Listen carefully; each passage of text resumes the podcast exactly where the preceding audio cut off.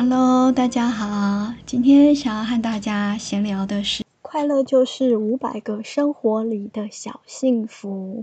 这本书，其实蛮厚的，那它小小的。我会看到这本书，其实也是在生活中遇到了一些不愉快或低潮的事情。可是呢，这个它就是用很可爱的图文创作，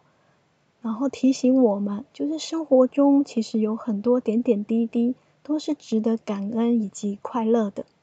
这本书呢是由远流出版，然后是由丽莎·史瓦林跟拉夫罗拉萨所著作的。像他就会用一个非常简短的字，那又有中英文，所以也可以顺便练习英文。譬如说，和朋友一起煮饭，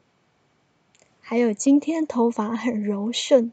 这两件事情其实都很小，我们有时候天天做，天天做，有时候就会习惯了。但是其实这都是让我们可以很开心或很值得感恩的事情。再来，再念三个小的，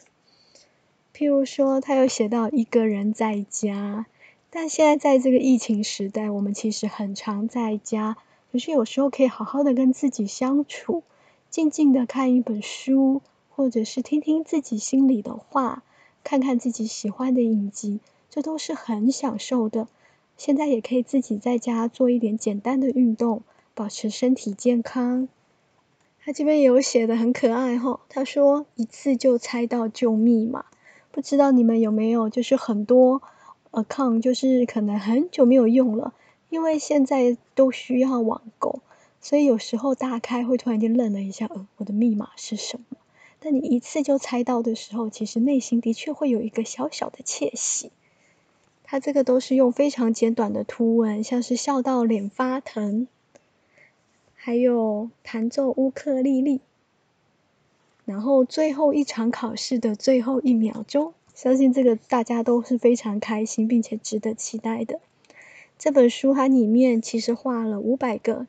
就是生活里的小幸福，用非常可爱的图文去提醒我们感恩以及珍惜生活中的每一个小片刻。有时候我们人的确会习惯性的去放大那些负面的感受，当然在心理学上也都已经有研究，那是因为我们人要生存的本能，我们必须要记得那一些负面的东西，因为我们譬如说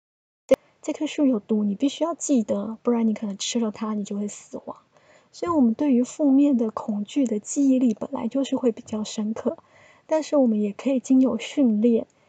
就是正面的训练、镜像训练、同理心训练，来让自己去记得这一些点点滴滴，懂得感恩，并且让自己生活在正向的生活里。我们下次再见，拜拜。